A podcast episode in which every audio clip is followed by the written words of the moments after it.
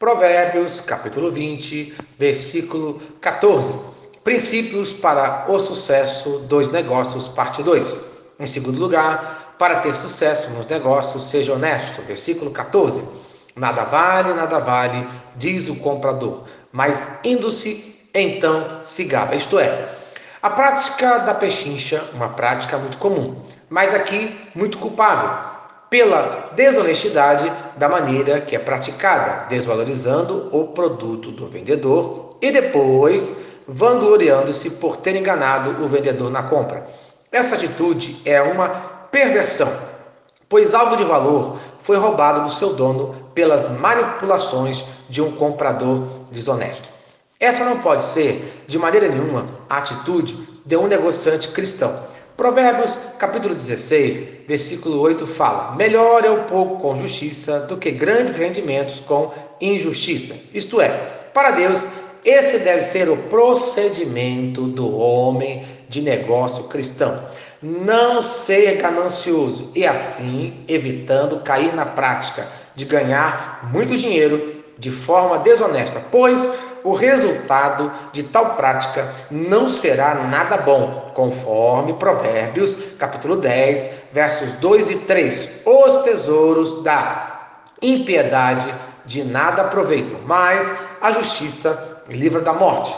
O Senhor não deixa ter fome o justo, mas frustra a ambição dos ímpios. Isto é, aprendemos aqui que o dinheiro que é ganho de forma desonesta não vai servir para muita coisa. Motivo?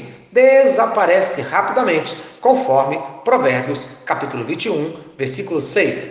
Trabalhar por adquirir tesouro com língua falsa é vaidade e laço mortal. Resultado dessa atitude tola, Provérbios, capítulo 1, versículo 19. Tal é a sorte de todo ganancioso e este espírito de ganância tira a vida de quem possui. Isto é, muitos perdem a sua vida de uma maneira tão rápida simplesmente por sua ganância. O contrário da ganância é a justiça, honestidade, resultado dessa prática, livramento da morte precoce por causa da ganância. Tenha certeza, Deus não deixa ter fome o justo.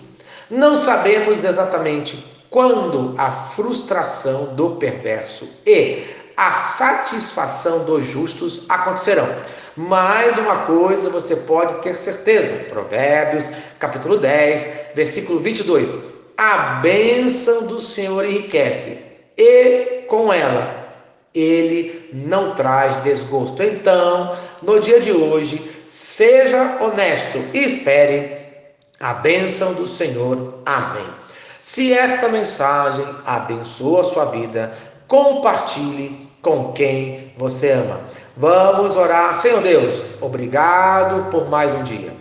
Abençoe os nossos negócios livra-nos de toda desonestidade, de toda ganância, no nome de Cristo Jesus. Amém. Eu sou o pastor Eloy, sou pastor da Primeira Igreja Batista em São Miguel Paulista, localizada na rua Arlido Colasso, número 85, no centro de São Miguel Paulista, São Paulo. E lembre-se, Deus no controle sempre.